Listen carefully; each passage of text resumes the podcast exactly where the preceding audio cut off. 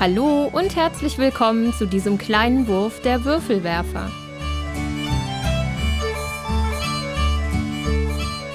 Hallo und Dankeschön, dass du wieder zu diesem neuen kleinen Wurf eingeschaltet hast. In dieser Ausgabe war ich, Dominik, auf dem Spielewahnsinn in Herne und habe mehrere Autoren und Verlage interviewt. Viel Spaß beim Zuhören. Ich bin jetzt hier am Stand von Arcadia Labs und habe den Prototypen Könige der Katakomben gespielt. Ein kleiner, witziger Dungeon Crawler, der von den Sprüchen her so ein bisschen an Munchkin erinnert. Aber ich gebe jetzt einfach mal an die beiden äh, Jungs, die mir gegenüber sitzen, weiter, die sich vorstellen und was zum Spiel erzählen können. Jo, hey, ich bin Tobi von Arcadia Labs ähm, und ich habe zusammen mit meinem Kollegen Chris und dem Freddy, der gerade nicht da ist, äh, Könige der Kat Katakomben entwickelt. Ja, hallo, ich bin der Chris. Wir haben das Spiel, das ist das erste Brettspiel, was wir so entwickelt haben. Wir hatten in Corona recht viel Zeit und dachten, was könnte man denn Nettes machen? Wir entwickeln einfach mal ein Brettspiel. Und das ist dabei rausgekommen. Ja, sehr cool. Also hört man direkt daraus, dass das das erste Spiel ist, was ihr entwickelt habt. Dann erklärt doch mal ein bisschen zu dem Spiel. Ja, im Endeffekt ist es ein Dungeon Crawler mit äh, Capture the Flag Mechaniken. Äh, man startet in, äh, mit nur einer einzigen Karte und legt dann immer, wenn man dran ist, äh, eine weitere Dungeon-Karte an, um so den Dungeon zu erweitern. Und Ziel des Spiels ist es dann, in Flaggenräumen äh, Flaggenpunkte einzunehmen, um am Ende mit seinem Team äh, die Kontrolle über den Dungeon zu bekommen und die meisten Flaggenpunkte zu haben. Genau, also wie er gerade im Prinzip erzählt hatte, ein sehr schnell gespieltes Spiel. Wenn man am Zug ist, hat man im Grunde nur drei Phasen. Das ist die Erweiterung von dem Plan selber und anschließend führt man seine Aktion aus mit Bewegen oder halt die Karten sammeln oder neue Karten. Hm, sehr flott gespielt. Ich schätze mal, wir haben jetzt gerade in der Kurzversion so 20 Minuten gespielt. Ähm, was meint ihr, wie lange das lange Spiel ungefähr dauert? Also das lange Spiel, wenn wir zu viert gespielt haben, hat das so ungefähr eine Stunde gedauert. Runden können sich natürlich auch mal zu eineinhalb Stunden, wenn man dann zu sechs spielt, äh, ziehen. Aber an sich ist es eigentlich mal ganz schnell rausgeholt und eine Runde gespielt. Insbesondere, wenn wir mit einigen Freunden spielen, die schon sehr strategisch unterwegs sind und dann innerhalb ihres Teams äh, auch sehr gerne mal den Raum verlassen, um sich ihre Strategien zu überlegen, kann sich das natürlich die Länge ziehen. Aber über anderthalb Stunden sollte man eigentlich nicht kommen. Nein. Okay, daraus höre ich jetzt schon, dass das ganze Spiel äh, paarweise oder in Gruppen auf jeden Fall gespielt wird. Das heißt, es ist immer eine Gruppe gegen die andere Gruppe. Ganz genau, man wechselt sich ab, äh, Team Blau gegen Team Rot, ähm, kann sich innerhalb der Gruppe auch seine eigenen Karten zeigen und sich innerhalb der Gruppe auch absprechen über Strategien, wie man jetzt am besten verfährt, wer was im Dungeon macht, um äh, Flaggenpunkte zu bekommen, wer zum Beispiel Kisten plündert, um Gegenstände zu bekommen, die einem im Kampf helfen, wer den Gegner angreift und so weiter und so fort. Das äh, muss koordiniert werden und ähm, das geht natürlich am besten im Team. Äh, sehr cool. Und wie lange habt ihr ungefähr bis jetzt daran entwickelt? Also wir haben da jetzt gut eineinhalb Jahre, sitzen wir jetzt schon dran. Ja, ich glaube, ähm, ich glaube, Freddy, unser Dritter im Bunde, hat schon im Dezember 2019 ganz grob angefangen äh, und richtig losgegangen ist dann so im Juli 2020, als Corona, äh, als Corona begonnen hat. Ähm, da habe ich angefangen, diese ganzen Pixel Arts zu machen, ähm, das ganze Design und wir haben die Texte geschrieben und uns die Karteneffekte ausgedacht und so nach und nach die Regeln entwickelt. Ich glaube, das ist mittlerweile unser zehnter oder elfter Prototyp. Okay, also ein kleines Corona-Baby sozusagen. Kann man das Ganze irgendwie online beim Tabletop Simulator oder sowas äh, ausprobieren? Also ich war hauptsächlich für die Tabletop Simulator Version verantwortlich äh, und so haben wir es auch getestet. Wir haben es jetzt bisher noch nicht äh, öffentlich freigeschaltet, aber es wäre auf jeden Fall eine Möglichkeit, dass wir das machen. Absolut. Ähm, aktuell ist die Tabletop-Version nicht ganz up-to-date. Ähm, langfristig ist es aber schon geplant, das zu veröffentlichen und auch da laufen zu lassen, ja. Okay, kann man euch sonst irgendwie kontaktieren, um da mal dran zu kommen, den Prototypen mit euch ausprobieren zu können? Das wäre äh, business at arcadialabs.net. Alles klar, ich packe das auch einfach mit in die Show Notes. Das ist dann einfacher als nur beim Zuzuhören. Genau. Okay, wunderbar. Dann wünsche ich euch noch äh, viel Erfolg bei eurem Prototypen. Auch, dass man den irgendwann auch käuflich erwerben kann, natürlich. Das ist ja das große Ziel davon. Mhm. Und wünsche euch auch noch äh, viel Erfolg hier in Herne. Schön, dass du da warst. Hat uns Spaß gemacht. Ja, vielen Dank. Vielen Dank. Schönen Tag noch. Als nächstes bin ich am Stand von Spielefable angelangt und habe den Henning vor mir stehen. Hallo Henning. Ja, hallo. Woher kann man den Spielefable kennen? Ja, woher kann man es kennen? Also aktuell von Schichtwechsel und von ganz früher von Weihen. Damit haben wir gestartet. Das war ein Autorenspiel mit zwei Husumer Autoren, was zwischen Schleswig-Holstein, also zwischen Hamburg und äh, dem südlichen Dänemark spielt. Das war unser Startschuss. Aber aktuell, denke ich, sind wir am besten durch Schichtwechsel dem Spiel von Thomas Spitzer bekannt. Also ihr entwickelt die Spiele selber, betreut die redaktionell und ihr seid nicht ein typischer Verlag, der das lokalisiert, wie zum Beispiel nebenan der Schwerkraftverlag. Also tatsächlich ist es so, dass es ein Mix bei uns. Wir haben so, das ist mein, mein Anspruch, ein Autorenspiel pro Jahr und dazu eine Lizenz tatsächlich. Das machen wir auch gerne. Ähm, aber tatsächlich äh, ist das auch mit Teil, dass wir selbst sozusagen komplett von vorne bis hinten mit dem Autor zusammen ein Spiel auf den Markt bringen. Ja. Okay, aber euch gibt es auch noch nicht so lange. Ich glaube, das erste Mal habe ich euch auf einer Spiel doch in Duisburg gesehen. Vor drei oder vier Jahren kommt das hin? Also tatsächlich unser Beginn war 2018 mhm. äh, auf der Spiel mhm. ähm, und ähm, dann haben wir uns stückweise entwickelt und ja, ist noch nicht so lange her. Wir sind noch ein junger Verlag, definitiv. Okay, also noch relativ frisch. Und du hattest gerade schon euer ähm, momentanes Highlight, nenne ich es mal, Schichtwechsel erwähnt. Man kennt ja schon äh, den äh, Thomas Spitzer von seiner ursprünglichen Kohle-Trilogie. Äh, die wurde ja jetzt wohl um das vierte Spiel erweitert. Kannst du da ein bisschen zu erzählen? Ja, also tatsächlich, die Trilogie bleibt bestehen. Das ist Ruhrschifffahrt, Kohle und Kolonie und Haspelknecht. In dieser Reihenfolge sind die in den 2010ern, 2014ern rausgekommen. Und Schichtwechsel äh, schließt da dran. Also das ist ein großer Sprung dann zu den Wirtschaftswunderjahren in Deutschland und eben den 1950er Jahren, wo äh, einfach nochmal stark in Kohle tatsächlich investiert wurde, beziehungsweise da noch viel rauskam. Und das ist sozusagen die Grundlage. Ist auch ein klassisches Worker-Placement-Spiel mit drei Elementen. Also wir fördern Kohle, das ist das Wichtigste, von Untererde, Übererde, Abraum trennen, ab zur Kokerei, dann in den Verkauf, da also die Punkte zu machen. Aber dann haben wir eben auch die Infrastruktur, die wir entwickeln, Schifffahrt, äh, also auf dem Kanal, Eisenbahn und Straße. Und als letztes den Kumpel, den wir auf die Schicht äh, setzen. Also sehr thematisch auch wieder so, wie wir es von Thomas kennen ähm, und einfach wirklich in der Region noch angesiedelt. Ist einfach wirklich ein erfolgreiches Spiel bei uns. Das erfolgreichste bis jetzt, was wir hatten. Das ist sehr schön. Also ich hatte mir das damals auf der Spiel auch äh, angeschaut, es kurz erklären lassen. Leider war der Stand immer belegt, was äh, sehr schön für euch eigentlich ist. Aber man hat direkt den Eindruck, dass das sehr thematisch ist und man äh, wirklich das, äh, den Tagesablauf von so einem Kumpel nachempfinden konnte. Das fand ich sehr beeindruckend, dass jemand so von der Thematik her ein Spiel aufgebaut hat, das aber trotzdem ein Eurogame ist. Äh, fand ich sehr interessant. Gibt es sowas ähnliches denn äh, zukünftig nochmal bei euch? Ich sehe hier so ein Schild stehen mit Mitte Juni in der Spieleschmiede. Was hat das denn zu bedeuten? Ja genau, also wir knüpfen da an. Also die Zusammenarbeit mit Thomas klappt wirklich hervorragend. Wir verstehen uns sehr gut und Kohle äh, und Kolonie ist das Spiel, was äh, tatsächlich als Second Edition bei uns jetzt kommt.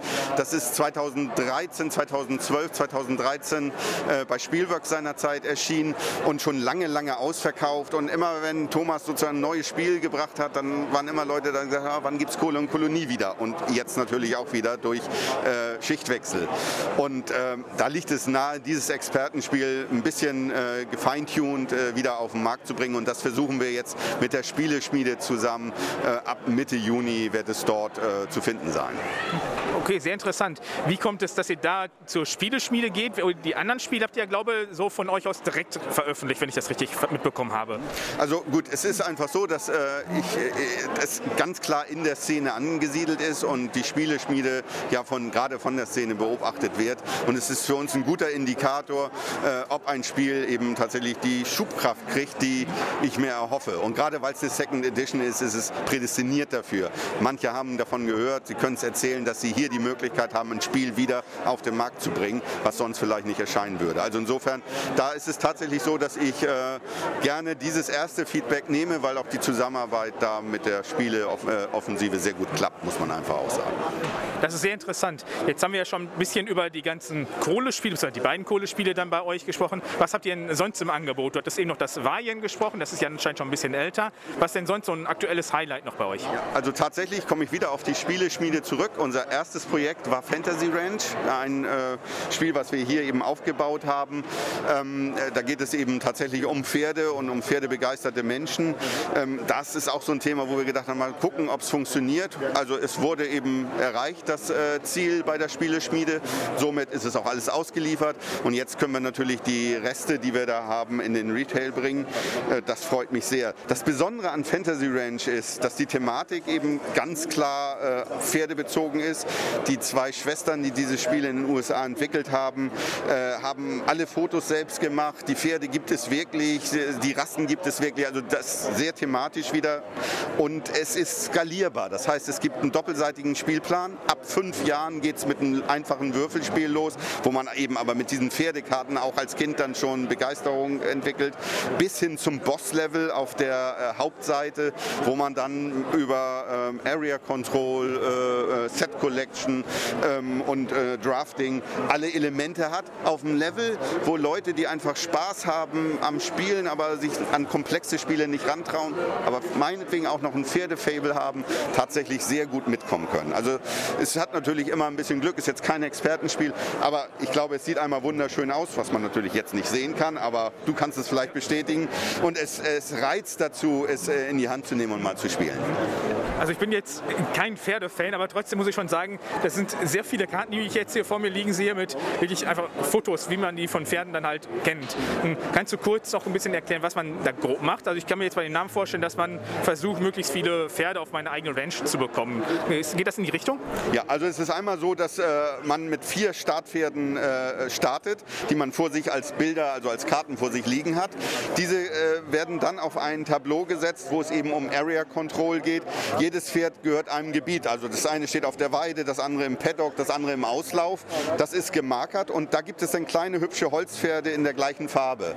Und die werden erstmal auf seine eigene Ranch gestellt und dann gilt es eben diese Gebiete erst einmal zu kaufen, damit man dort sich dann eben ausbreiten kann, um eben sein Pferd wirklich auf die Weide zu stellen und eben nicht nur äh, in der eigenen Ranch stehen zu lassen. Und da haben wir den Area Control, auch ein bisschen Battle.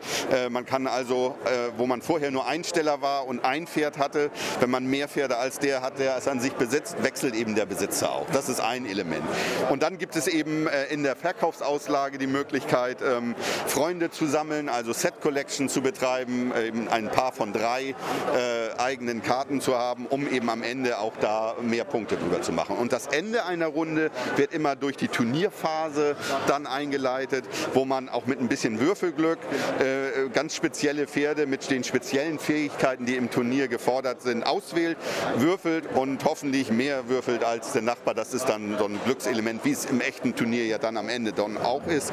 Und da kann man dann auch nochmal den ersten, zweiten Platz machen und eben wieder Ressourcen bekommen oder Siegpunkte sehr interessant, dass man da wirklich nicht nur seine Range hat, wie der Name vermuten lässt, sondern sogar bis zu den Turnieren hingeht. Ich hm, kann mir vorstellen, dass das äh, Pferdeinteressierte auf jeden Fall begeistert, dieses Spiel. Äh, vielen Dank für das Interview, Henning. Äh, dann wünsche ich euch im Juni viel Erfolg für die Spieleschmiede-Kampagne mit Kohle und Kolonien. Hm, und wir sehen uns bestimmt spätestens in Essen wieder. Ja, vielen Dank für das Interview, hat mich gefreut und bis zum nächsten Mal.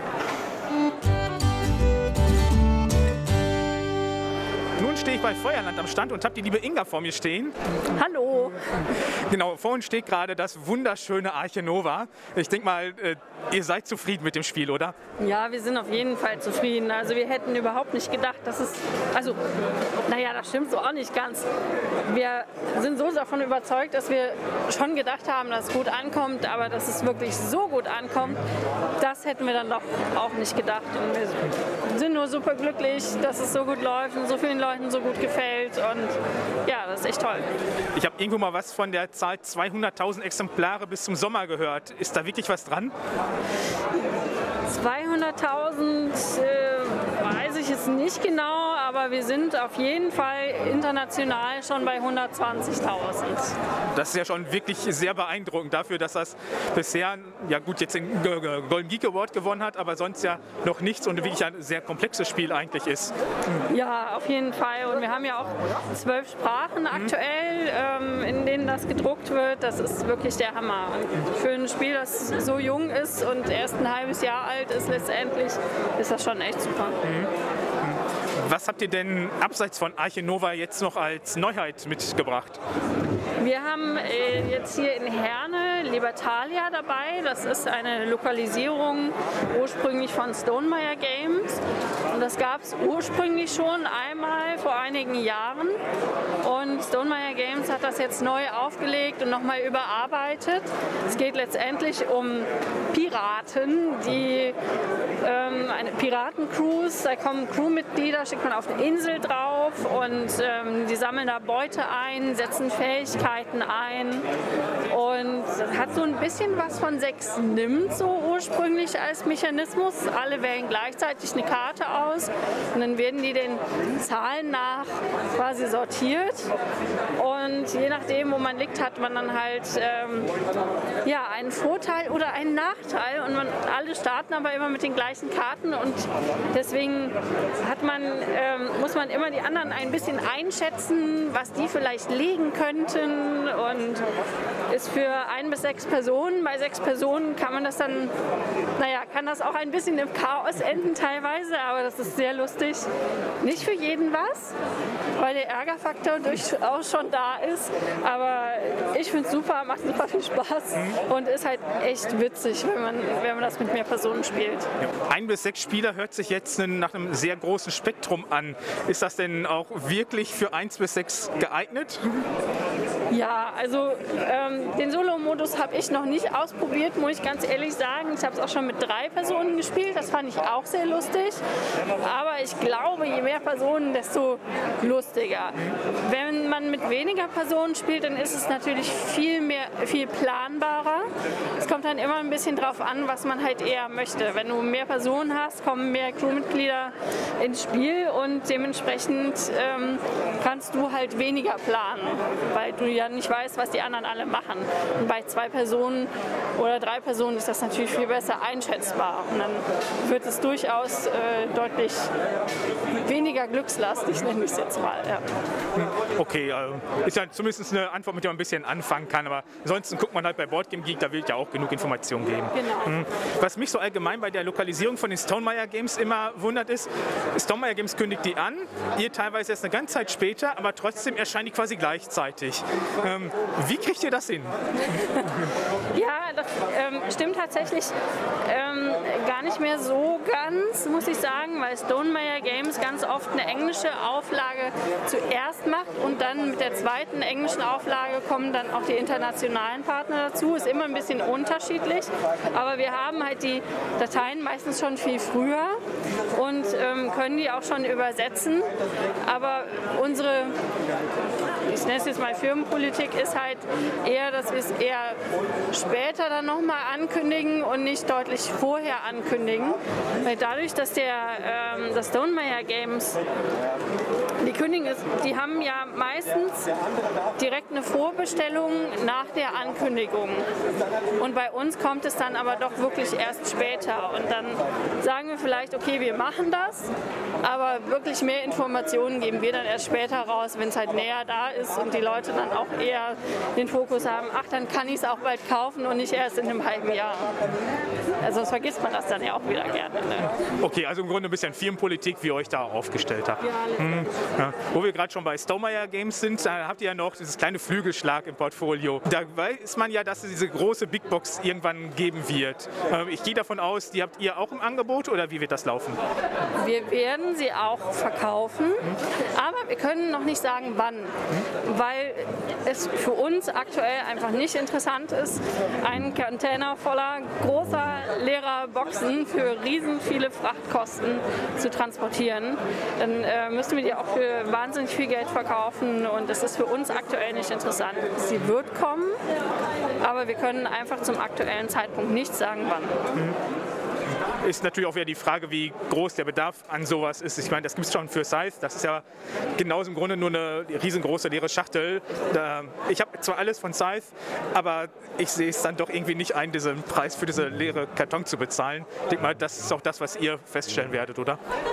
Ja, das kann gut sein. Also es ist immer schwer abzuschätzen, gerade bei Flügelschlag, was ja wirklich deutlich mehr verkauft wurde. Durch das Kennerspiel ist es schwer, das abzuschätzen, aber es ist durch die hohen Frachtkosten im Moment einfach wirklich nicht interessant. Und die Legendary Box, die hatten wir auch schon vor Jahren, aber da waren die Frachtkosten halt auch noch ein bisschen niedriger. Ja, das ist halt äh, die aktuelle Situation, die uns alle betrifft und ich glaube, die meisten mittlerweile dann auch doch mitbekommen haben, auch wenn man es gar nicht will.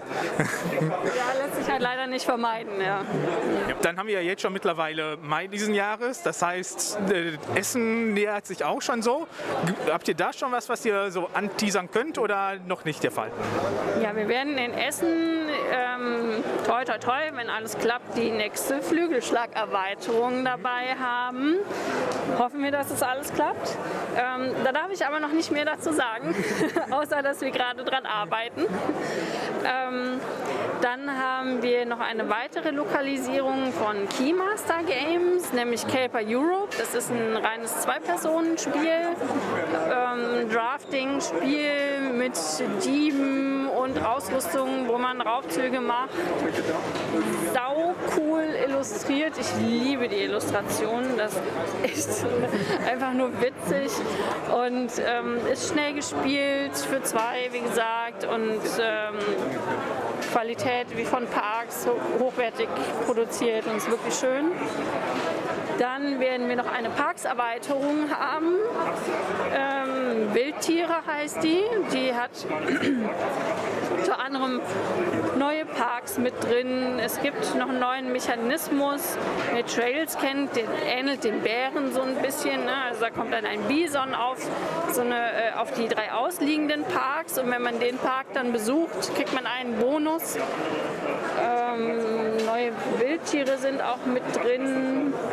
Genau. Und ansonsten, was haben wir in Essen noch? Mal gucken.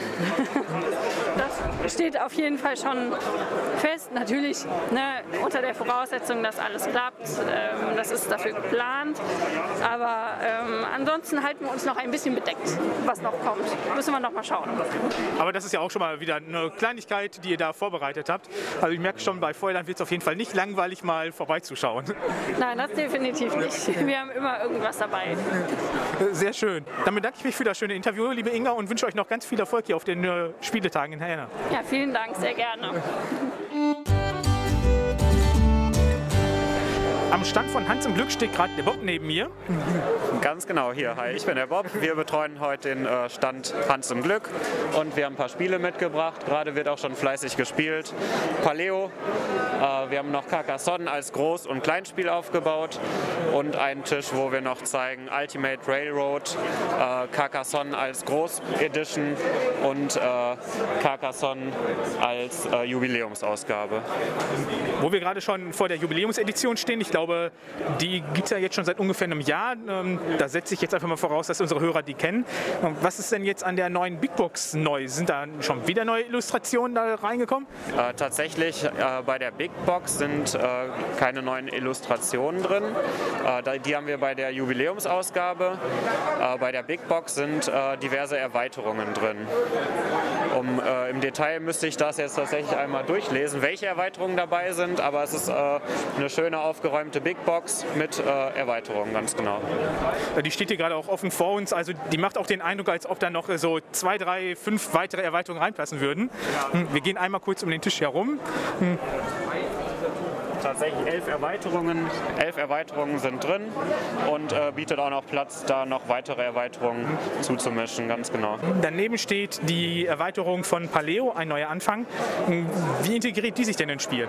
Genau, es gibt äh, zu den drei großen Spieltafeln gibt es jetzt noch äh, den Bauernhof. In dem Bauernhof äh, können jetzt auch Tiere gefangen werden. Das heißt, äh, es werden die kompletten Basiskarten ausgetauscht. Das heißt, es kommen jetzt neue Tiere, neue Gefahren und die können auch im Bauernhof gefangen werden. Äh, die Tiere können aber in der Nacht weglaufen, wenn man keinen Zaun baut. Äh, man kann an dem Bauernhof auch über eine Getreideaktion, kann man, es gibt eine neue Ressource Getreide. Man kann auch äh, über die Ressource Getreide sich Futter besorgen. Es ist so, dass in der Erweiterung, in der Nachtphase, die, das äh, Futter, das die Menschen ernährt, wird äh, schlecht. Das heißt, man kann auch nicht unendlich Futter mit über die Nacht nehmen. Und es gibt auch äh, neue Menschenkarten. Ganz genau, das sind so die äh, größten Erweiterungen. Äh, Das Spiel scheint ja, oder so was man so mitbekommt, das ist auf jeden Fall recht erfolgreich. Hm, Ist die erste Erweiterung ebenfalls erfolgreich, sodass ihr zufrieden seid und eventuell schon eine zweite äh, plant oder äh, Anschlag habt? Also dadurch, dass äh, das Grundspiel so gut ankommt, sind die Leute, die meisten haben dann da die Levels gemeistert oder auch nicht äh, und äh, sind aber auch jetzt an, dem, an der Erweiterung interessiert, dass sie da quasi weiterspielen können, neue, neue äh, Gefahren auf sie zukommen und sie neue äh, Level bewältigen können. Ja, das wird ganz gut angenommen. Als letztes, was hier auf dem Tisch noch steht, wäre dann das Ultimate Railroads. Hm, Das ist ja im Grunde das alte Russian Railroads mit einmal allen bitte. Genau, es ist einmal mit allem bitte, wie du schon sagst. Was ganz neu dazu kommt, was es noch nie als Erweiterung gab, ist die Asian Railroad. Und äh, die Russian Railroad ist etwas überarbeitet worden, so dass man auch äh, das quasi mit den anderen Erweiterungen teilweise integrieren kann. Ganz genau. Also sind die Erweiterungen teilweise so ein bisschen modular aufgesplittet worden. Genau, so dass man die eben kombinieren kann. Und äh, so ein paar Erweiterungen, die sich dann verändern. Beim Asian Railroads ist es so, dass äh, man nicht mehr jeder für sich das kleine Spieltableau hat, sondern man auch äh, alle an dieses Werkzeugmodul gehen können und das gemeinsam bedienen können. Okay, also man erkennt ja jetzt direkt auf den ersten Blick schon, äh, dass die Industrieleiste unten jetzt ein bisschen flexibler gestaltet ist, beziehungsweise dass die, ähm, man hat oben den gleichen Spielplan und kann mit unterschiedlichen äh, Industrieleisten darunter spielen oder glaube auch mit äh, den ursprünglichen drei, German, Russian und ähm, American, kann man jetzt auch mit der neuen Technologieleiste, glaube ich, spielen, oder? Ganz genau. Das äh, ist richtig so, ja. Ja, äh, sehr cool. Und direkt daneben ist dann noch das Riesenkarkasson. Ich glaube, jeder, der mal irgendwo auf einer Messe war, wo Heinz im Glück ist, der kennt das. Äh, ähm, ich glaube, das wird auch mal sehr gut angenommen. Auf jeden Fall. Gestern hatten wir ziemlich viele Kinder, die das hier gespielt haben. Jetzt gerade stehen ein paar Erwachsene da und sind auch interessiert. Das äh, kommt tatsächlich immer sehr gut an. Und so wie ich hörte, tatsächlich soll heute noch äh, von der Sportschau jemand kommen. Und zwar findet die Tour de France dieses Jahr, fährt auch durch den Ort Carcassonne. Und äh, die wollen hier wohl auch noch ein kleines Video drehen. Da sind wir auch noch gespannt, ob die heute auch noch vorbeikommen.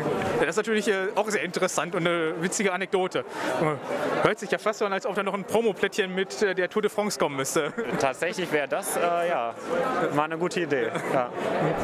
Weißt du sonst schon was, was noch für den Herbst von Hans im Glück geplant ist, was du uns erzählen darfst? Äh, da weiß ich leider nichts. Okay. Und Tatsächlich gibt es die, äh, die neuesten Infos wahrscheinlich dann Richtung Spielemesse Essen. Da werden dann wahrscheinlich äh, wieder neue Spiele auf den Markt kommen. okay, dann äh, vielen Dank für das Interview und euch noch weiterhin viel Erfolg hier. Ja, Dankeschön. Als nächstes bin ich am Stand von Iron Games und habe den Bernd Eisenstein neben mir sitzen mit seinem neuen Prototypen Discordia. Äh, hallo Bernd. Hallo. Den Verlag Iron Games, das ist glaube ich dein eigener Verlag. Am besten stellst du dich mal kurz vor und erzählst ein bisschen darüber und über dich. Genau, ich bin der Bernd. Ich wohne seit 2004 in Berlin. Ich stamme ursprünglich aus der Pfalz und bin wegen der Liebe nach Berlin. Und äh, ich entwickle Brettspiele seit circa 20 Jahren und äh, den Eigenverlag habe ich 2009 gegründet. Und äh, ich versuche fast jährlich im jährlichen Rhythmus was Neues zu veröffentlichen. Äh, Sehr interessant. Was hast du denn schon für Spiele rausgebracht, die man von dir kennen könnte? Also mein Erstlingswerk Peloponnes aus 2009, der ist recht gut äh, eingeschlagen für meine Verhältnisse. Äh, hatte schon die vierte äh, Auflage bekommen und etliche Erweiterungen. Und äh, ansonsten Pandoria ist 2018 ganz gut gelaufen noch. Ähm, ansonsten bin ich der breiten Masse eher nicht so bekannt. Ähm, ich hoffe, das ändert sich mit dem neuen Spiel jetzt. Das hast du ja gerade schon angesprochen. Discordia heißt das Ganze. Das steht hier noch als Prototypmaterial vor uns mh, mit dem Hinweis daneben September 22. Also ähm, wohl geplant, dass es passend zur Messe rauskommen soll. Mh, Erzähl doch mal ein bisschen darüber. Ja, Discordia, ähm, die Spieler repräsentieren eine römische Stadt äh, am Rhein und äh, wir versuchen eine bessere Stadt zu entwickeln wie die anderen Spieler. Und am Ende des Spiels, das heißt nach vier Jahren, inspiziert die Kaiserin Agrippina die Städte und dann gewinnt eben der, Spiel, der Spieler, der die Stadt am besten entwickelt hat. Vier Jahre hört sich danach an, dass das dann auch vier Runden sind. Äh, nee, eigentlich sind es äh, 20 Runden, weil jedes Jahr besteht aus fünf Jahreszeiten. Es gab damals in der römischen Zeit auch die Saturnalien, vergleichbar mit dem Fasching, die fünfte Jahreszeit. Deswegen haben wir vier Jahreszeiten und dann endet ein Jahr. Ähm, man kann das Spiel aber auch vorzeitig beenden, beenden äh, wenn man es irgendwann schafft. Also grundsätzlich hat man Arbeiter, die man aus dem Beutel zieht am Anfang. Und Ziel des Spiels ist es, diese Arbeiter so einzusetzen, dass man keine Unbeschäftigten mehr in seinem Vorrat hat. Und wer, wem das gelingt, irgendwann im Spiel keine unbeschäftigten Arbeiter mehr zu haben, der gewinnt sofort. Und wenn das Spiel aber ähm, bis zum vierten Jahr zu Ende gespielt wird, dann gewinnt der, der die wenigsten unbeschäftigten Arbeiter hat. Und dadurch hat man so ein bisschen ein Rennen und immer die Gefahr eines Sudden Death, dass eben ein Spieler vorzeitig beenden könnte. Man weiß nicht, ob man jetzt eine langfristigere Taktik fahren sollte oder ob das Spiel dann doch früher endet. Sehr interessant. Jetzt hast du das Spiel, glaube ich, hier gerade für zwei Spieler aufgebaut. Da hat jeder so ein Board vor sich liegen. Baue ich die Stadt auf dem Board selber auf oder ist das unabhängig davon? Äh, genau, das Board, äh, da ist ein Stadtbereich und äh, man hat schon ein paar Stadtausbauten und kann sich aber weitere eben besorgen. Dadurch wird die Stadt größer. Äh, man muss immer erst zum Beispiel den Hafen sich besorgen, um dann ein Schiff, äh, Platz für ein Schiff zu haben. Am Anfang hat man eben schon einen Hafen, aber wenn man weitere Schiffe haben will, muss man weitere Häfen bauen. Und dementsprechend erweitert man die Stadt und die Stadtplätze, also die Schiffe zum Beispiel, die bieten dann Platz für Seeleute. Da kann man eben seine Arbeiter hinschicken, dass sie eben nicht mehr unbeschäftigt bei, bei einem im Vorrat sind. Wie lange hast du an dem Spiel jetzt schon gearbeitet? Insgesamt, die erste Idee ist bestimmt schon drei Jahre alt. Ich wollte das äh, Spiel ursprünglich letztes Jahr veröffentlichen, aber wegen der Einschränkungen, vor allem weil die Messen noch nicht so stattgefunden haben, habe ich das noch ein Jahr nach hinten geschoben. Es hat aber dem Spiel gut getan, weil sehr viel Input noch kam im letzten Jahr. Hast du den Input hier dann via äh, Tabletop Simulator oder sowas ähnliches geholt oder äh, weiterhin nur physische Spiele gründen? Physische Spiele, ja. ja. Okay, also ähm, daraus schließe ich dann, dass man das dann wohl nicht aktuell schon irgendwo ausprobieren kann. Nee, das leider nicht. Nee. Das Spiel wird ganz normal bei dir erscheinen. Ich glaube, man kann, du hast ja auch einen Online-Shop auf der Homepage. Ähm, also via Kickstarter Spiele spielt oder sowas, das machst du nicht. Nee, das mache ich nicht. Ich habe das zwar ähm, kalkuliert schon mal, aber das, da muss man im Vorfeld so viel Energie reinstecken und auch äh, das liegt mir eben nicht. Ich, ich, nehme das Risiko auf meine Kappe. Ich versuche abzuschätzen, wie viele Exemplare brauche ich. Und wenn das Spiel halt gut ankommt, wieder erwarten oder sehr gut, dann kann man eben noch eine zweite Auflage davon machen. Oder man, äh, man kriegt halt andere Verlage noch ins Boot. Ja, sehr schön. Dann wäre es das von meiner Seite schon gewesen. Möchtest du unseren Hörern noch irgendwas ausrichten? Ansonsten würde ich dir noch eine schöne Messe hier wünschen.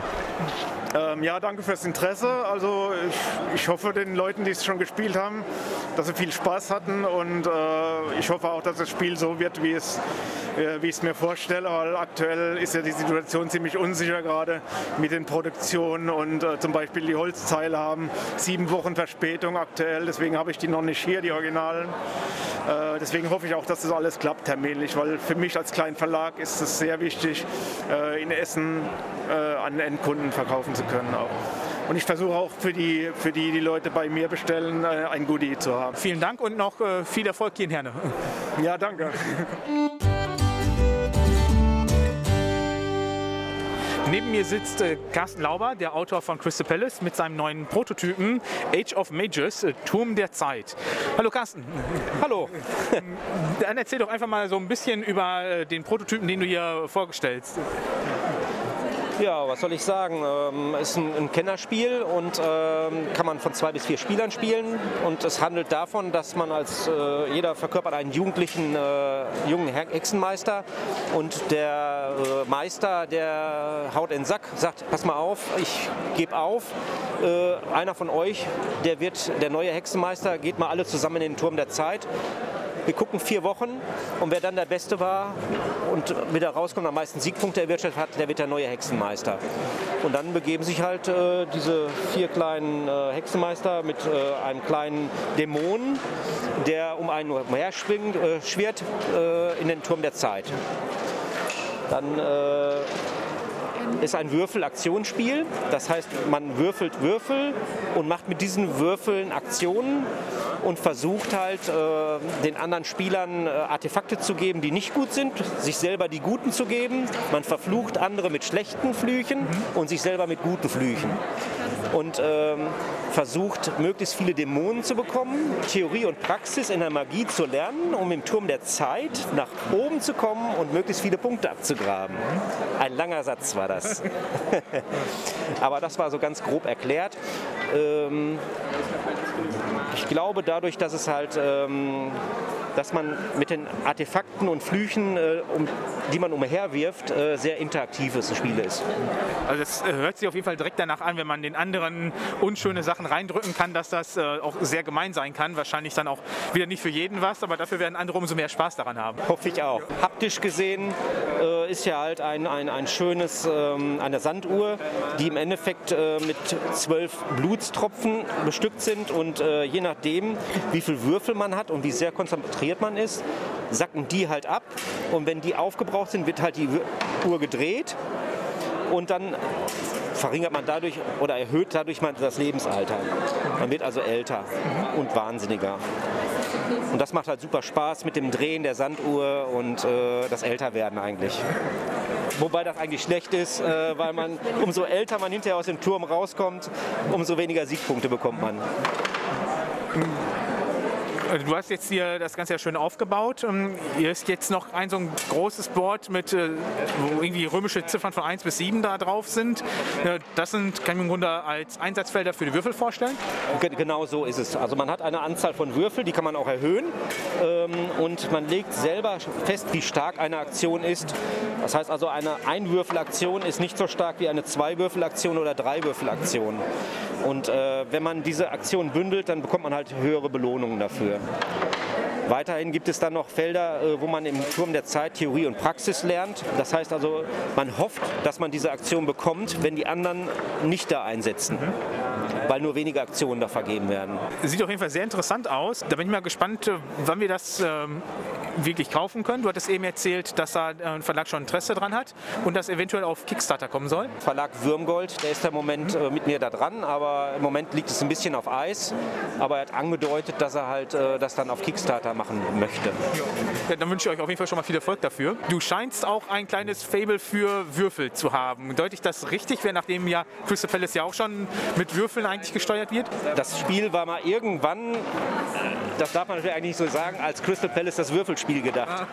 äh, und der Würmgold Verlag fand das so gut, dass wir dann ein neues Thema gefunden haben und äh, das passt wie Faust aufs Auge, finde ich.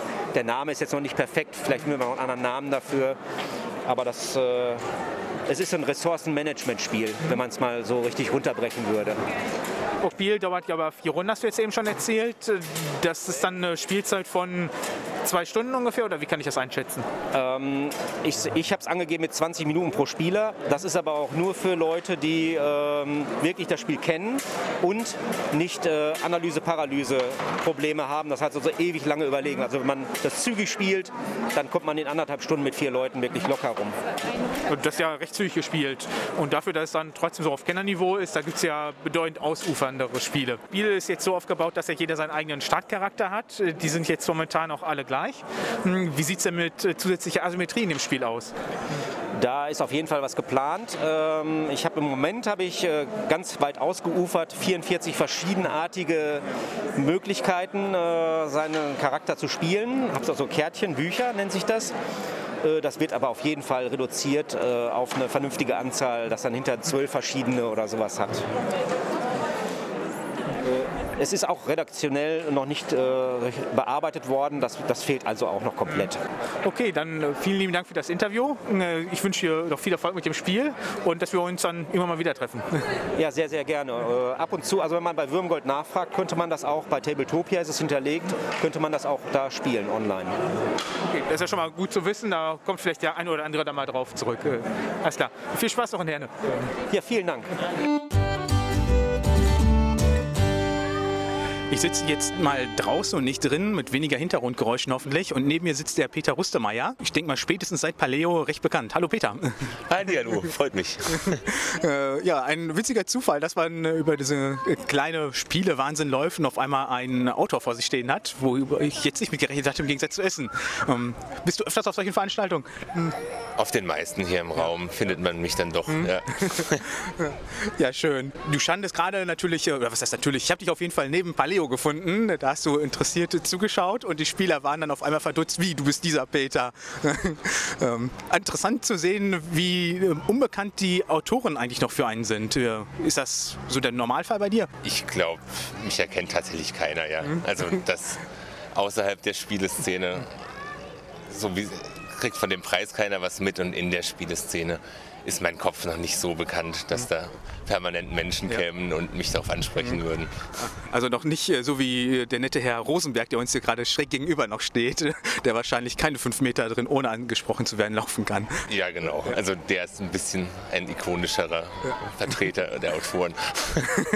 Ja, zu deinem Paleo, da habe ich eben schon kurz mit den äh, Jungs von Hans im Glück gesprochen. Die waren sehr zufrieden mit äh, dem Spiel. Ich denke mal, du hattest damals aber auch nicht mit diesem Erfolg gerechnet, oder? Natürlich nicht. Also das, damit kann erstmal überhaupt niemand rechnen. Man guckt einfach, was mit dem Spiel passiert, wenn es auf den Markt kommt. Da haben wir gemerkt, oh, das kommt echt gut an. Und dann hat das mit dem gut ankommen einfach nicht mehr aufgehört. Und das nimmt man dann halt so mit. Äh, äh, sehr schön. Da gibt es ja jetzt auch schon die erste Erweiterung. Und ich, äh, was ich jetzt so mittlerweile vernommen habe, läuft die auch ähnlich gut wie das Spiel, oder? Es ist schon alles eine Ecke kleiner mit solchen Erweiterungen. Also du musst ja das Grundspiel gekauft haben, um die Erweiterungen dann zu kaufen. Und das Auto, dadurch werden es automatisch viel weniger werden. Aber es läuft jetzt auch nicht schlecht, ja. Ja, äh, cool, cool. Hm, Bist du denn da auch schon am Arbeiten für eventuell eine zweite Erweiterung oder bleibt das eher noch stillschweigend? Äh, Wir sitzen dran, aber wir hatten jetzt so einen kleinen Rückschlag. Also wir, das, was wir uns ausgedacht hatten für die nächste Erweiterung, das klappte so überhaupt nicht. Das war äh, nicht mal schlecht, sondern die Spieler haben es einfach nicht bemerkt, dass das überhaupt stattfindet. Und das ist so das Todesurteil. Dann kann man es auch komplett lassen. Und jetzt haben wir quasi ein halbes Jahr Entwicklungsarbeit wieder rückgängig gemacht und fangen nochmal von Null an. Das heißt, es wird wahrscheinlich oder sehr sicher in Essen nichts für Palio kommen, aber vielleicht im nächsten Frühjahr. Ja, das stelle ich mir auch dann in dem Moment erstmal recht frustrierend vor, sowohl wenn die Spieler einem die Rückmeldung geben, ich weiß gar nicht, dass da was ist, als auch, dass man wirklich dann sich das eingestehen muss und alles verwirft. Äh, Aber ich denke mal, das wird man als Autor des Öfteren leider miterleben müssen, so ein Verwerfungsprozess, oder?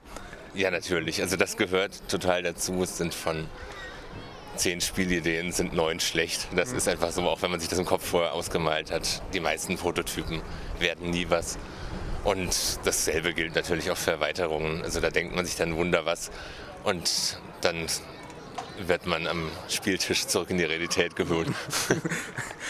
Ja, also äh, bei mir in der Branche ist das ähnlich. Also ich bin im Maschinenbau tätig, äh, da denkt man sich auch des Öfteren tolle Sachen aus und dann äh, holt man Kollegen dazu und die fragen einen dann, ob man noch bei, ganz bei Geiste ist.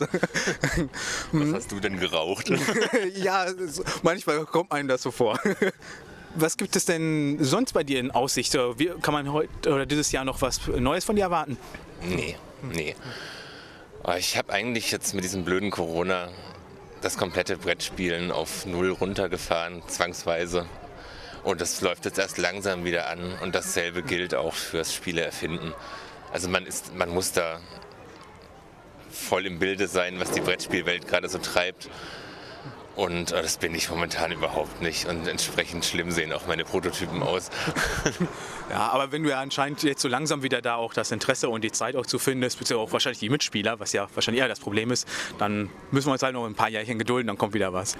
Genau so machen wir das.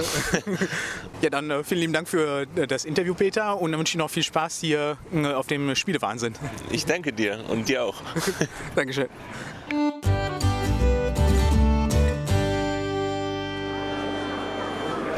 Am Stand von Skellig Games sitzt gerade der Uwe mir gegenüber. Hallo Uwe. Hallo, grüß dich.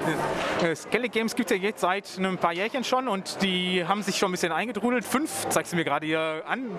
Hm, Ich glaube, so einen richtigen Überraschungshit habt ihr geschafft, als ihr die ganzen Eagle Griffin Games mit ins Programm genommen habt. Äh, Wie kommt ein quasi neuer Verlag dazu, Eagle Griffin Games zu lokalisieren? Das war eine Mischung aus, aus Glück und ähm, zur rechten Zeit gefragt. Ähm, Eagle Griffin hatte einen Partner in Deutschland, die waren allerdings nicht so zufrieden und ähm, haben zu dem Zeitpunkt gerade überlegt, ob sie, ob sie jemand Neues brauchen. Das wussten wir aber nicht. Und auf der anderen Seite war ich, der gesagt hat, ähm, ich möchte mich jetzt einfach mal umschauen, was es bedeutet, Spiele zu lizenzieren. Und dann fiel mir das Gallerist auf von Vita Lacerda und dass es da noch keine deutsche Version gibt. Und dann habe ich ihn einfach mal angeschrieben. Und dann sagte er, ja, schön, aber kümmert sich Eagle Griffin drum. Dann habe ich die angeschrieben. Und äh, die erste Mail, die dann zurückkam, war auch tatsächlich, ja, es liebt, dass du fragst, aber wir überlegen gerade, das selber zu machen. Da habe ich gedacht, ja gut, war es halt. Und äh, eine Woche später kam dann noch eine Mail und dann sagte er, ah, wie wäre es denn, vielleicht könntet ihr mal versuchen und so weiter. Und wir haben da jetzt äh, dieses Escape Plan und das On Mars gerade. Und daraus ist es dann entstanden. Also einfach Glück gehabt. Also einfach mal anschreiben und Glück haben. Braucht man auch im Leben. Ja. Als nächstes steht hier das äh, Weather Machine auf dem Plan. Das kommt wahrscheinlich auch bei euch auf Deutsch. Ne? Genau, das kommt bei uns auf Deutsch. Wir waren beim Kickstarter schon mit dabei. Und äh, das ist jetzt in Produktion. Genaues Datum kenne ich nicht, aber im Q3, Q4 irgendwann wird es dann ankommen. Und dann sind wir auch mit der deutschen Version mit äh, am Start. Ja. Sehr schön. Hm, was habt ihr denn so im Portfolio außerhalb der ganzen Eagle Griffin Lacerda-Spiele?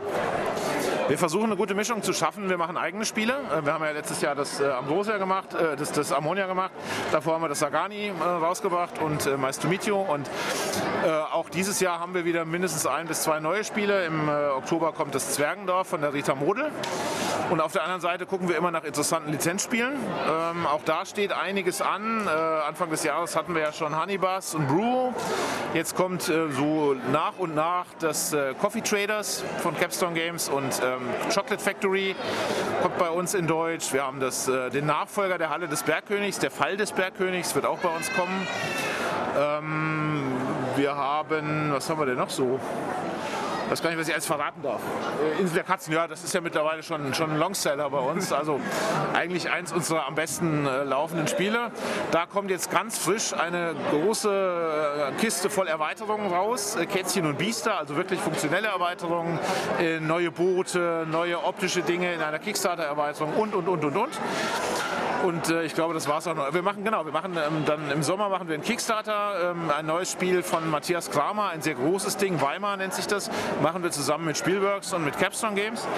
Das wird eine sehr große Nummer, ähm, also das Buch ist voll. Also im Grunde querbeet von Familienspiel bis zu den dicken Lacerda-Brocken, richtigen Expertendinger. Ja, wir haben, wir haben die letzten Jahre festgestellt, dass wir den, im Bereich der kleinen und einfachen Spiele noch nicht so gut sichtbar sind ähm, äh, und bei uns eher so die komplexen Spiele ähm, angenommen werden. Das heißt, da gucken wir jetzt mal verstärkt hin, aber irgendwann soll sich das natürlich auch ändern und wir legen uns einfach nicht fest, weil wir einfach gern spielen und was uns Spaß macht, kann ja vielleicht allen anderen auch Spaß machen. Sehr schön. Ich, wenn ich mich nicht täusche, hast du auch selber Spiele entworfen, oder? Ja, das war aber mehr Mittel zum Zweck, weil ich damals den Verlag aufgemacht habe und ähm, so ein Verlag braucht ja auch mal mindestens ein Spiel. Und da lag es einfach nahe, das selber zu machen. Und dann habe ich noch eins hinterhergelegt. Die liefen auch ganz okay, war auch für den Start genau richtig. Aber ich glaube, es gibt Dinge, die kann ich besser und äh, dementsprechend lassen wir jetzt wieder andere Autoren ran. Ja. Okay, und äh, redaktionelle Betreuung macht ihr bei euch selber im Haus oder ha- wie macht ihr das? Das machen wir bei uns im Haus. Das ist der Joachim, der bei uns zuständig ist, unser Redakteur. Und äh, ein bisschen auch die Beate, die sich noch darum kümmert, die eigentlich Veranstaltungen macht, aber auch in der Redaktion ein bisschen mithilft. Und ähm, ja, dann haben wir noch die, die äh, Lisa, nicht ganz fest im Team, aber fast, die dann die Spiele übersetzt und layoutet. Und daraus ergibt sich dann die gesamte Redaktionsarbeit eigentlich. Ja. Also seid ihr, wenn ich das richtig deute, so drei, dreieinhalb Personen? Ja, wir sind noch der Thomas, ähm, der bei uns Marketing und Sales macht. Ähm, wir sind also ähm, vier fest im Team und haben noch zwei Personen äh, per Minijob. Also das erweiterte Team sind so fünf, sechs Leute. Ja, nicht schlecht. Das hätte ich jetzt von so einem äh, erwartungsgemäß kleinen Verlag, wo er so jung ist, erstmal nicht erwartet. Also schon beeindruckend, nicht schlecht. Ja, ich kann es manchmal auch selber nicht ganz glauben, ne, dass sich das so entwickelt hat. Das ist, wie gesagt, fünf Jahre her und ähm, ja, seitdem ging es bisher nur aufwärts. Das mag nicht immer so bleiben, aber bis jetzt sind wir ganz guter Dinge und äh, von mir aus kann es so weitergehen. Ja, und dann äh, machst du das mittlerweile auch hauptberuflich und nicht mehr als Hobby, würde ich mal vermuten. Ich mache das ab Juli äh, hauptberuflich. Ich habe tatsächlich zum 30.06. dann jetzt meinen normalen Job gekündigt, weil es einfach nicht mehr geht. Ne, weil es einfach zu viel Zeit in Anspruch nimmt und auch von Anfang an natürlich mein Traum war, das hauptberuflich zu machen. Und äh, genau das ist das jetzt, was passiert ab 1. Juli. Ich freue mich drauf. Sehr schön, dann viel Erfolg auf jeden Fall.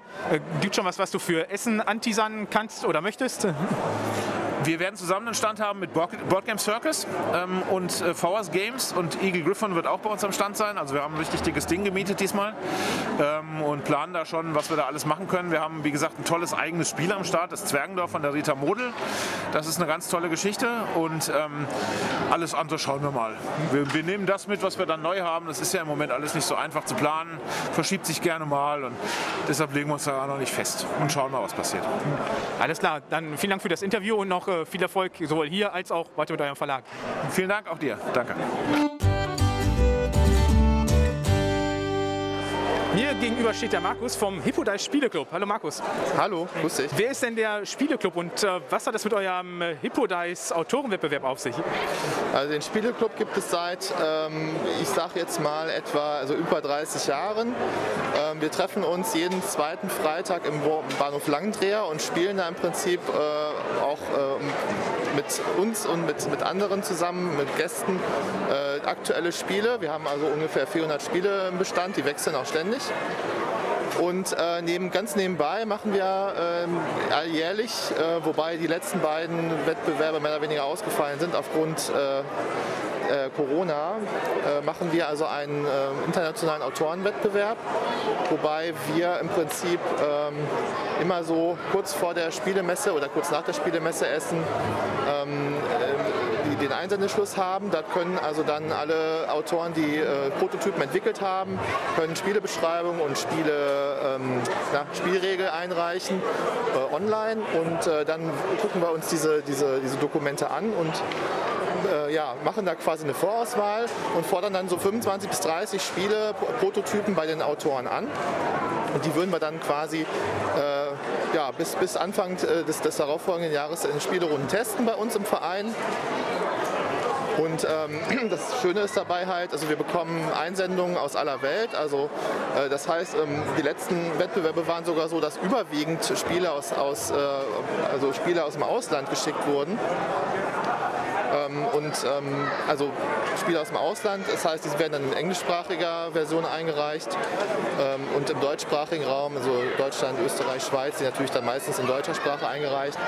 Wir testen aber dann dementsprechend alles und alle haben auch eine Chance im Prinzip zu gewinnen. Das ist also nicht so, dass die englischsprachigen dann irgendwie aufgrund der Sprachbarriere irgendwie ein Problem haben, sondern wir können uns damit auch umgehen können damit, können damit umgehen und, äh, und, und, und, testen die dann halt dementsprechend. Und wenn dann wir mit den Testen durch sind, dann machen wir also für äh, die Verlagsvertreter, die wir einladen, meistens irgendwie so im März, äh, machen wir eine Endrunde, wo wir dann im Prinzip diese ganzen äh, Spiele, die wir dort ähm, ähm, getestet haben, vorstellen. Schon stimmt nicht ganz, nicht alle, sondern wir, wir machen dann auch wieder eine weitere Auswahl mit ausführlichen Testberichten und so weiter, die dann die Autoren auch zurückbekommen.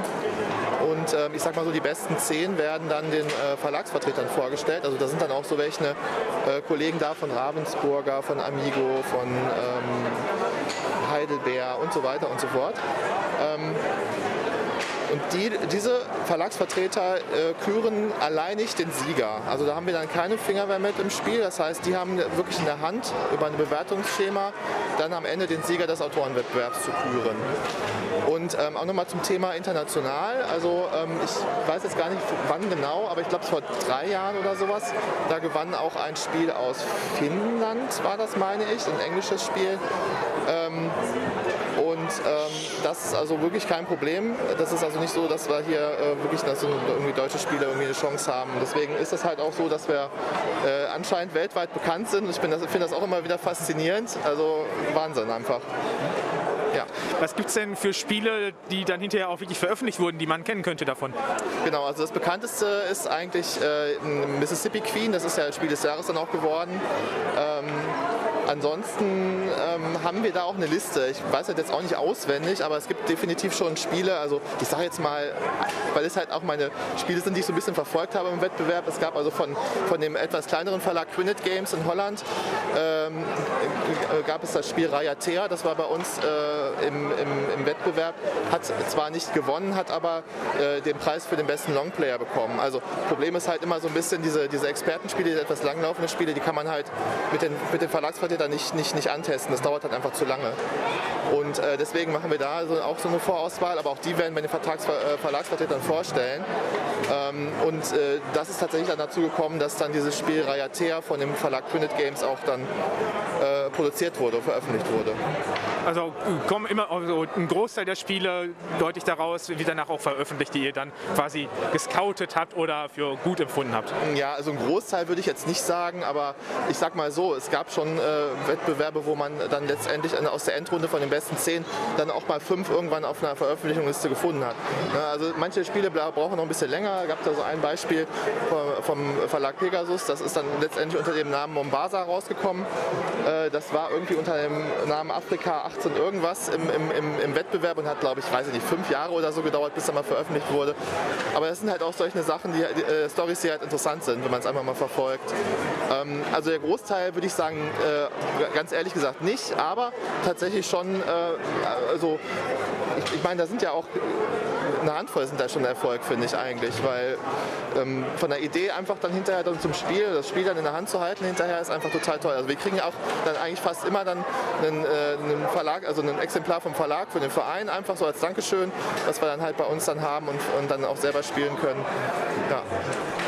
Wie kann man denn genau mitbekommen, wo eure Spiele oder was prämiert wurde hinterher? Einfach Facebook, Internet allgemein wahrscheinlich? Genau, also wir haben ja, wir haben eine, eine Website, also eine Website, die für einen Autorenwettbewerb halt dementsprechend äh, ist und eine, die für unseren Club ist, wo wir im Prinzip unser Vereinsleben dann noch nebenbei vorstellen. Und auf dieser Competition-Website ist auf jeden Fall auch immer dann zu sehen, wann der Wettbewerb losgeht. Äh, wer dann gewonnen hat und so weiter. Äh, und man sieht halt auch, ich glaube, wir sind ja auf Instagram sind wir auch, das heißt, da werden auch die Ankündigungen gemacht, da werden mit Sicherheit auch die Sieger gepostet. Ja, und ansonsten, ich glaube, Facebook auch. Bin mir ja gar nicht so sicher, ehrlich gesagt. Aber Instagram bin ich mir sicher, die Website gibt es auch, also von daher. Also wer da Interesse hat, äh, als Spielerautor ist dann auf äh, www.hippodice-competition.de oder net, müsst ihr ausprobieren. Ähm, äh, einfach mal drauf gucken und äh, ja, also wir freuen uns drüber letztendlich. Ähm, ich, ich, bin mal gespannt, wie viele Einsendungen dieses Jahr kommen werden nach ein bisschen Pause. Also entweder kommen verdammt viele oder es kommen wenige. Wir werden es sehen. Wir wissen es nicht. Du hattest jetzt eben von eurem Spieleclub noch einen Straßennamen erwähnt. Ähm, Gibt es eine Stadt dazu? Natürlich. Es ist in Bochum Langendreher. genau, da ist der alte Bahnhof Langendreher. Das ist unser, unser Club, äh, ja, Vereinsheim, sage ich jetzt mal in Anführungsstrichen. Darf, darf ich eigentlich nicht so nennen, weil es ein städtisches, äh, städtisches Kulturzentrum ist, auch ähnlich wie hier in Herne. Und äh, da sind verschiedene Gruppen auch, die dort äh, diesen, diesen Platz nutzen können. Da gibt es Partys, äh, äh, Events und so weiter. Und da sind wir halt, äh, ja, haben wir halt unseren Spieleschrank, dürfen wir da netterweise platzieren und dürfen auch die Räumlichkeiten nutzen dann und äh, ja. Und im Grunde wird wahrscheinlich jeder einfach vorbeikommen können, der mal mitspielen möchte. Herzlich willkommen. Genau, so ist es. Also wir sind da, wir haben offene Spieleabende, wie gesagt, jeden zweiten Freitag ab 19 Uhr. Und ähm, auf jeden Fall ist da jeder willkommen, äh, wird auch herzlich aufgenommen und äh, ja, dann können wir einfach ein bisschen Spaß haben. Ende ist meistens offen, ist bestimmt dann der Schlüsselmeister. Aber ähm, also zur Erklärung, da gibt es also, es ist im Prinzip so ein, äh, im, im, im Kinoteil, also da ist so ein, so ein Café und, und ähm, da ist auch so ein, so ein kleines Programmkino mit integriert und das Kino läuft meistens irgendwie bis 11 Uhr oder so. Und äh, dann wird man dann irgendwie um halb elf eingeschlossen, äh, aber wir haben natürlich dann Schlüssel und kommen dann wieder raus. Aber da ist dann sonst nichts mehr, da sind nur wir irgendwie bis, was weiß ich, manchmal 12 Uhr, 1 Uhr, je nachdem, wie lange so ein Spiel halt dauert. Ja. Also wenn jemand da Interesse dran hat äh, und aus dem Ruhrpott kommt, geht da ruhig mal gerne vorbei und dann äh, vielen Dank für das Interview und äh, viel Erfolg beim nächsten Scouting-Runde. Ja, vielen herzlichen Dank und auch viel Erfolg beim Podcast weiterhin. Dankeschön. Gegenüber sitzt gerade der Michael Lu mit seinem Spiel Jack. Hallo Michael. Hallo. Das Spiel ist beeindruckend, wenn man es sieht. Also da hat auf jeden Fall Pretzel Games mal gesagt, ähm, da müssen wir auftischen. Das muss optisch was hermachen. Also hier sind jetzt, ich glaube, die Tiere heißen auch Jack. Ja, genau. Die sind hier jetzt äh, wirklich richtig große Kunststoffminiaturen, die irgendwelche Waggons oder Anhänger ziehen. Und ich würde jetzt mal schätzen, dass diese Figuren so 4 cm hoch und 6 bis 7 cm lang sind. Äh, die machen richtig was her. Äh, beeindruckend. Ja, also der Verlag, muss ich auch wirklich sagen, hat einen grandiosen Job hingelegt. Ja, also natürlich sieht man sofort, äh, dass diese Tischpräsenz einfach äh, unglaublich aussieht. Die haben sich sehr viel Mühe, ge also Mühe gegeben. Die Illustration äh, ist einzigartig und das Spielmaterial ist super toll. Also, also wirklich grandios, muss ich auch, muss ich auch sagen.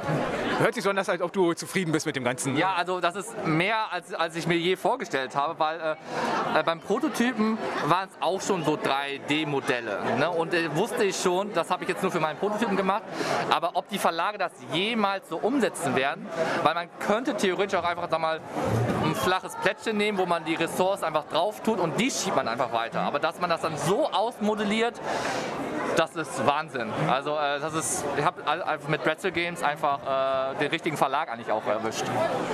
Bevor wir hier noch weiter schon über Mechanismen reden, äh, vielleicht erklärst du das Spiel mal kurz ein bisschen. Genau, also das Spiel ist sozusagen spielt im Himalaya statt und äh, die Einwohner dort äh, sagen wir, haben mit Unwettern zu kämpfen, mit, äh, mit dichten Nebel und deswegen werden so Steinhaufen sozusagen gebaut und das ist keine fiktive Story. Das ist wirklich so. Das heißt, es werden diese Steinhaufen errichtet, damit man Orientierungspunkte hat für die Händler, für die Einwohner und damit man sozusagen nicht vom Weg abkommt. Und das ist die Geschichte, wo wir auch einsteigen, weil wir dann auch diese Steinhaufen natürlich dann möglichst punkteträchtig errichten wollen. Das ist erstmal, erstmal die Story. Und das Spiel funktioniert im Kern eigentlich so, das ist ein Ressourcenmanagement. Die Währung hier sind Nahrungsmittel, die wir gegen Steine eintauschen. Wir haben hier je nach Spieleranzahl drei bis vier Jagdwagen Wagen, die äh, sozusagen rumrotieren. Das heißt, die Jacks gehören keinem spezifischen Spieler, sondern in jeder Runde ist einem, ein Jack einem Spieler zugeordnet, mit dem ich dann interagiere. Das heißt, entweder versuche ich mir dann Steine zu holen oder ich versuche mir dann Lebensmittel zu holen. Und äh, bei dem Spiel ist es so, dass ich, dadurch, dass die Informationen eigentlich fast alle offen sind, kann ich sehen, welcher Wagen als nächstes zu mir kommt. Und ich kann, muss halt überlegen, was wird mir wohl der Spieler da lassen? Wird wird, wird er Steine da lassen, die ich haben möchte? Oder welche Ressourcen lässt er für mich da? Also Nahrungsmittel lässt er für mich da? Das heißt, ich kann ein bisschen taktieren, aber ähm, in dem Spiel gibt es Nebelsteine. Und wenn die aus dem Beutel gezogen werden, dann äh, verlieren die Jacks ihre Orientierung und drehen sich plötzlich in die entgegengesetzte Richtung um 180 Grad und laufen dann plötzlich in die andere Richtung. Und das ist, kann gut für mich sein, kann auch schlecht für mich sein, je nachdem, wenn ich jetzt irgendwas vorbereitet habe, kann ich mich halt ärgern, weil dann plötzlich ähm, der Stein, der eigentlich zu mir kommen sollte, jetzt von mir wegfährt. Ne? Das heißt, da ist dieses Glückselement drin. Man muss halt wissen, das ist ein leichtes Familienspiel. Jetzt kein Hardcore-Taktik-Strategiespiel. Das ist halt ein ganz lockeres Spiel, wo man sozusagen ähm, sag mal, leichtes Ressourcenmanagement äh, betreibt. Und äh, eine weitere Sache, die wirklich ganz nett gemacht ist und die Community hat sich entschieden, das so als Geschichte zu verkaufen. Die Jacks haben äh, Unverträglichkeiten, Lebensmittelunverträglichkeiten. Ja? Es gibt ein Jack, was zum Beispiel Laktose, eine Laktoseintoleranz hat. Das bedeutet, wenn man, Jack von, äh, wenn man Steine von dem Jack erwerben möchte, dann darf man keine Milchflaschen, keine Milch abgeben, um die Steine zu bekommen. Es gibt einen Jack, was eine Glutenunverträglichkeit hat.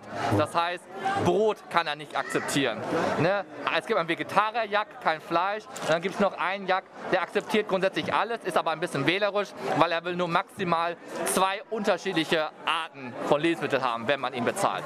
Genau, und so spielt man dann Runde für Runde. Es ist ganz locker, man hat drei Aktionskarten, man wählt immer eine aus, ist also ganz schnell und dann, genau, guckt man, wer am schnellsten die Pyramide fertigstellen kann.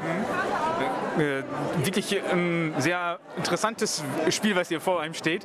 Ich hatte gerade auch zugeguckt, das ist auch wirklich sehr flott gespielt und ich würde mal schätzen, so eine ganze Partie dauert 20 bis 30 Minuten, kommt das hin? Ähm, 20 würde ich sagen, ist sportlich. Ich glaube, 30 bis 40 Minuten äh, wird man brauchen, wenn man dann äh, ein paar Partien gespielt hat. Dann geht es flotter, aber es gibt dann, es gibt schon Momente, wo man sag mal, sag mal, Kopfschmerzen hat, weil man nicht genau, weil man, weil doch nicht alle Informationen bekannt sind und man immer Angst hat, dass jetzt in dem Moment vielleicht der Nebelstein gezogen wird, was man nicht haben will. Und da muss man halt überlegen, riskiere ich das und riskiere es nicht. Und diese Überlegungen können dazu führen, dass dann vielleicht eine Entscheidung dann länger dauert und dann man dann doch die 30 bis 40 Minuten pro Partie braucht. Okay. Und das Spiel gibt es, glaube ich, schon auch im Handel, oder? Ja, also das Spiel ist, glaube ich, seit mindestens einem Monat, ich glaube Anfang, Mitte, also Anfang oder Mitte April, glaube ich, ist, ist, das Spiel äh, jetzt im Handel erhältlich. Welche anderen Spiele hast du denn sonst schon veröffentlicht? Du bist ja, glaube ich, noch relativ jung in der Szene. Ja, also ich, ich bin noch ganz am Anfang. Äh, das ist jetzt mein, mein, meine dritte Veröffentlichung. Ich habe mit Rock and Run beim PD-Verlag angefangen. Das ist ein kooperatives so Gangsterspiel, so ein detektives Spiel, wo man dann Tresore knacken muss, aber der Chef gibt Hinweise und äh, aber meine Komplizen verstehen mich nicht. Also das ist so, das, so ein Chaos, sozusagen so ein äh, ja, äh, Olsen-Bande sozusagen Atmosphäre sozusagen beim PWD-Verlag. Und dann kam bei Schmidt-Spiele Mission ISS raus. Genau, das ist auch ein kooperatives Spiel. Das ist sozusagen mein erstes kompetitives Spiel. Ja, okay. Von dem ISS-Spiel hatte ich gelesen, ich glaube in der Spielbox war da ein Artikel drüber. Das war doch auch irgendwie angedacht als Kooperation mit der ESA oder irgendwie sowas? Genau, äh, das ist bei der DLR, Deutsche Luft- und Raumfahrt. Das war äh, auch eine sehr wichtige und interessante Erfahrung für mich, weil das war eine Auftragsarbeit gewesen. Das heißt, die Deutsche Luft- und Raumfahrt wollte ein Spiel äh, gerne haben, was sie aber für sag mal, zu Ausbildungszwecken eigentlich einsetzen wollten, sozusagen. Ne? Sollte ein Spiel dafür gemacht werden. Und da haben sie einen Verlag gefunden, der solche Kundenaufträge durchaus sozusagen bedient. Das ist Kampa Games. Und äh, die haben mich dann wiederum gefragt, ob ich ihnen helfen, unterstützen kann. Aber da, wir fingen eigentlich fast bei Null an. Da gab es jetzt nur Ideen und Anforderungen von der DLR, was das Spiel sozusagen inhaltlich haben musste. Aber es war eine sehr coole Erfahrung. Erstens, weil die DLR ist halt der, also einer der Kunden. Ja, die haben jetzt, äh, die betreuen zum Beispiel das Columbus-Modul auf der ISS. Ja, das ist sozusagen deutsche äh, NASA, wenn du so möchtest. Ja? Ähm, und ähm, Camper Games hat einen sehr hohen Fokus auf Weltraumthema und ist auch sehr, sehr fit in diesem, in diesem Thema. Und ich habe dann versucht, als Spielentwickler sozusagen, sozusagen mit reinzukommen, damit sozusagen ein ja, spielbares Spiel einfach daraus wird. Und das war richtig cool, weil ähm, Mission ISS orientiert sich einfach knallhart an die, ähm, an die Realität. Da ist nichts Fiktives, da kommen keine Aliens, das ist halt ein sehr, sehr seriöses Spiel, das muss man einfach mögen, das muss man einfach wissen, dass es so ist. Aber es kommt halt einfach mit sehr vielen Informationen und Infoblättern, die dann natürlich äh, von der äh, DLR sozusagen äh, gekommen sind. Die haben uns dann geholfen, äh, das thematisch so oder inhaltlich so dann auszuschmecken super interessant. Also ich hatte so ein bisschen Hintergründe und mitbekommen, dass das irgendwie von dem DLR, gut nicht an der ESA gekommen ist, aber dass das wirklich so in extremer Zusammenarbeit war, schon beeindruckend. Ja, ja, das ist richtig cool. Also möchte ich nicht missen, war, war auch sehr hart. Also für mich zumindest war es sehr hart, weil ich, ja, muss sagen, das war meine erste Erfahrung für eine Auftragsarbeit. Das heißt, ich hatte einen äh, Erfolgsdruck, weil äh, es sollte am Ende ja schon ein Ergebnis herauskommen. Und bei anderen Spielen ist es so, ja, wenn ich gut bin, kann ich es schneller entwickeln und dann schneller Verlagen zeigen. Wenn, ich das, wenn nicht, dann braucht es halt seine, seine, seine Zeit und seine Jahre. Aber hier gab es schon irgendwie ein Zeitlimit, sag ich jetzt mal. Und ähm, es, tatsächlich musste am Ende auch immer wieder verschoben werden, äh, was so, tatsächlich auch ich auf meine Kappe nehmen muss teilweise. Und dann, ähm, jetzt muss ich überlegen, dass ich nicht, nicht, nicht dass ich das was, was Falsches sage. Ich glaube, die, auch die Pandemie spielte dann auch schon eine Rolle. Deswegen Deswegen, so dass sich das Verzögern leider verzögert hat, aber ich bin froh, dass es am Ende dann doch rausgekommen ist, sozusagen. Ja. Wunderbar. Dann vielen lieben Dank für das spannende und interessante Interview und äh, weiterhin viel Spaß hier in Herne. Ja, vielen, vielen Dank auch für dein Interview und die Chance. Genau, danke schön. Vielen Dank für das Interesse an den ganzen Interviews. Feedback, ob euch das Ganze gefallen hat und auch sowas gerne öfters hören möchtet, könnt ihr uns geben bei Twitter, at Würfelwerfer, oder per E-Mail würfelwerferpodcast at gmail.com oder auf unserem Discord-Server. Schaut doch gerne mal vorbei.